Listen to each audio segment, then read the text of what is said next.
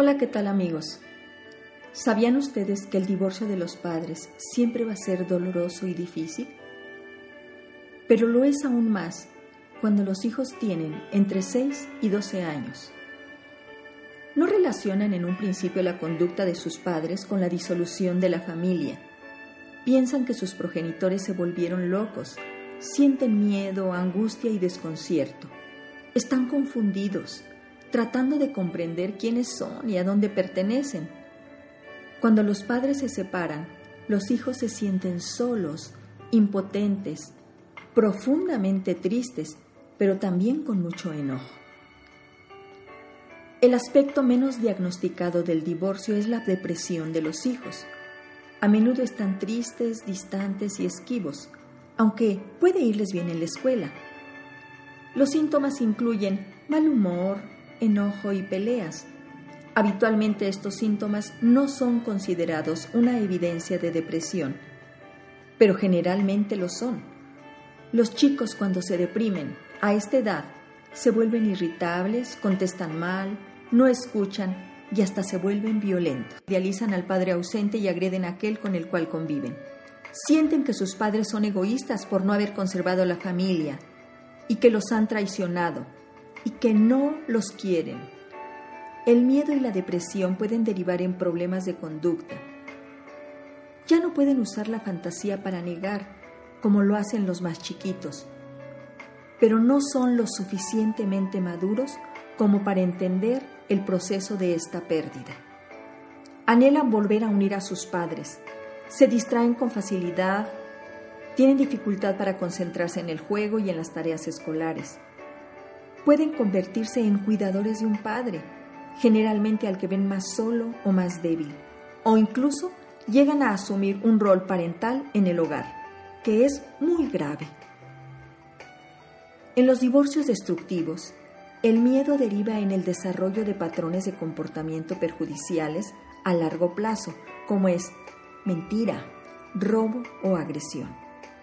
Otras veces tienen conductas manipuladoras y aprovechan las fisuras entre los adultos para satisfacer sus caprichos.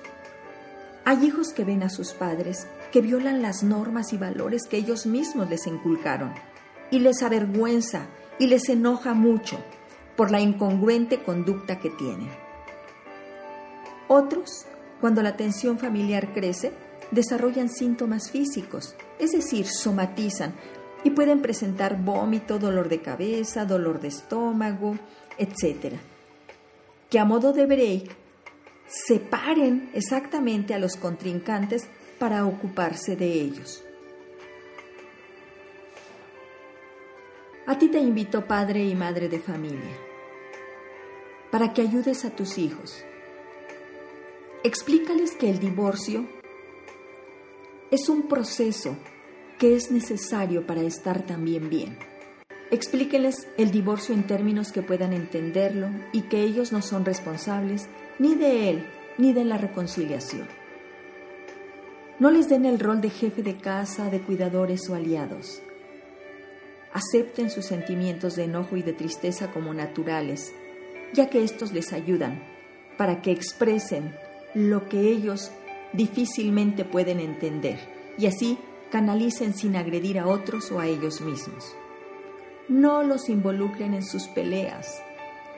Los padres deben tratar de conservar estables tantos aspectos de la vida de sus hijos como sea posible. No cambiarlos de escuela, de vecindario, de sus familias, ya que se suma al divorcio de sus padres la pérdida de amigos, de maestros, de vecinos e incluso de familiares, lo cual les va a sumar varios duelos que los llevará a un proceso depresivo mayor. Los padres deben asumir una actitud madura, actuando responsablemente su rol, su rol de padre o madre, que obviamente no se pierde con el divorcio. Todo lo que envenena a sus hijos en contra del otro terminará dañándolos a ustedes y a ellos mismos y les impedirá su sano crecimiento y desarrollo. Hoy te invito a ti, padre y madre, que están en un proceso de divorcio a tomar conciencia y a hacerse responsables de su área de poder. Solo a ti te toca. ¿qué es lo que piensas, sientes, dices y haces? Ya que de ello depende que este proceso de divorcio sea disfuncional y se convierta en una lápida de la que ninguno de sus miembros pueda salir. Si alguna vez amaste al padre o madre de tus hijos, si amas a tus hijos, es tiempo de aprender a resolver con inteligencia emocional este proceso que de por sí es doloroso. Pide ayuda profesional psicoterapéutica y no solamente jurídica. Por hoy es todo amigos, mi nombre es Irma Quintanilla González, especialista en medicina familiar y terapeuta familiar. Gracias por visitar mi página www.saludintegralvidifamilia.com donde encuentran temas y entrevistas con profesionales de la salud. Ahí mismo me pueden dejar sus dudas y comentarios y proponernos qué temas quieren que tratemos o a qué especialistas quieren que entrevistemos. Espero que sigan disfrutando de una excelente semana y que cada vez sean más conscientes de su inteligencia emocional.